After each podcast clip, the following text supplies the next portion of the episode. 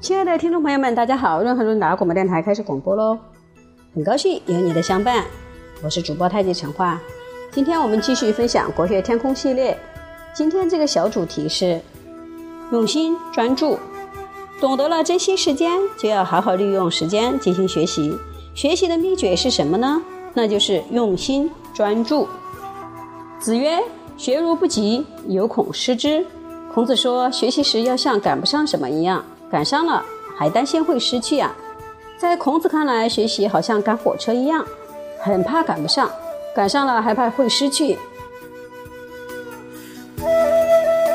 火车赶上之后就不用担心了，自然可以抵达目的地。但学习不同，学习最怕考试的时候忘记，念了半天，睡一觉起来要考试了却忘了，怎么办呢？又再念。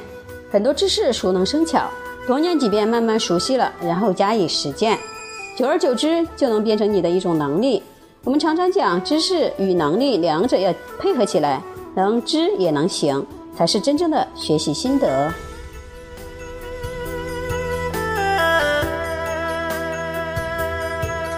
孔子有个学生叫子夏，说了一句很好的话。他说：“什么叫好学？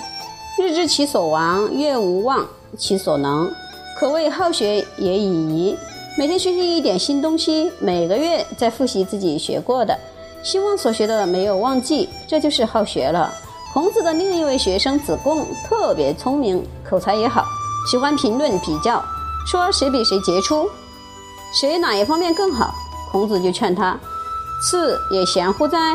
夫我则不暇。子贡，你已经很杰出了吗？要是我是没有空闲的。换句话说。”你没有时间去管别人的闲事，要管是管不完的。每天多少八卦新闻呀，多少莫名其妙的事情。你如果去关心这些事情，还剩多少时间专心读书呢？就像现在很多人喜欢看电视、上网，每天去追逐很多新的讯息，说不定过几天又发现是假的、错的。既然如此，当初又何必花时间去关心呢？所以孔子说：“你去管别人的闲事。”去比较谁好谁坏，去追逐新的信息，还不如安静下来修养自己，把所有的时间用来专心学习呀。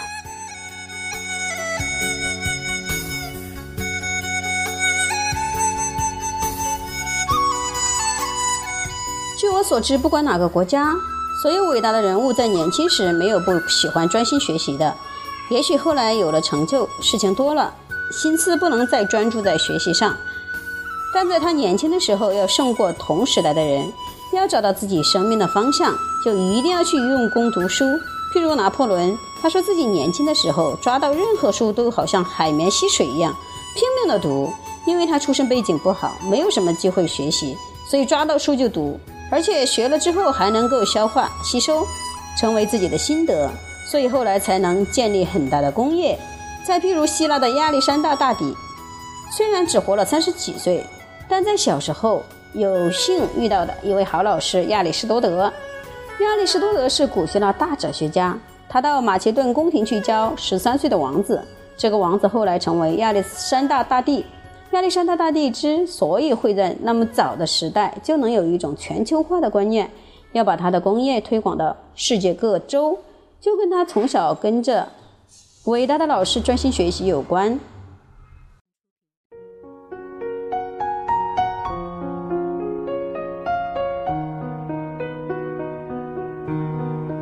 知识开阔了他的心胸，开阔了他的视野，使他的眼界超出了同时代的人。可惜亚历山大后来走偏了，只知道用武力去征伐其他国家。所以，一个人在年轻的时候不要管别人的闲事，养成专心学习的习惯非常重要。因为年轻人心思比较单纯，记忆力又好，这时候不学习就可惜了。而年轻时候学习，等于积累了资源。为将来的工作生活打下了基础。一旦有机会学以致用，就会爆发出潜力，使人刮目相看。孟子这本书里面有一个故事，说两个智商差不多的人同时拜会，同时拜在围棋国手弈秋的门下学习，结果学习成绩大不相同。原因何在呢？原因就是第一位同学专心致志、认真听讲，第二位同学胡思乱想。以为会有天鹅飞来，准备要拿弓去射它，最后当然学习效果不好。《庄子》这本书里面也讲了一个故事，说孔子看到一位老人年蝉，技术出神入化，像在地上捡树叶一样。老人年蝉像在地上捡树叶一样，很快一麻袋就装满了。孔子请教他：“老人家，你怎么有这样的本事呢？”老人讲的很简单：“我用心专注，田地那么大，我都不能拿来跟我交换蝉的翅膀。为什么呢？因为各种诱惑我通通看不见，只看蝉的翅膀。换句话说，你做什么就要像什么。”今天做这件事就把它做好。现在念这本书就不要去想别的书。如果学开车，心中想到游泳；学游泳又想到打字；学打字又念念不忘下棋，那么到头来注定什么也学不成。我记得我们以前念书的时候，上数学课看英文，上英文课看数学，为什么呢？因为下节课要考那一科呀。结果该上的课没有上好，拼命准备下次要考的试。到最后，每一科上课都不专心，只好应付考试而已。所以，不管你是正在学习，还是要做一件事情，不妨问问自己：我能用心专注吗？能像孔子那样把学习当成赶火车吗？能够赶上了，还害怕失去吗？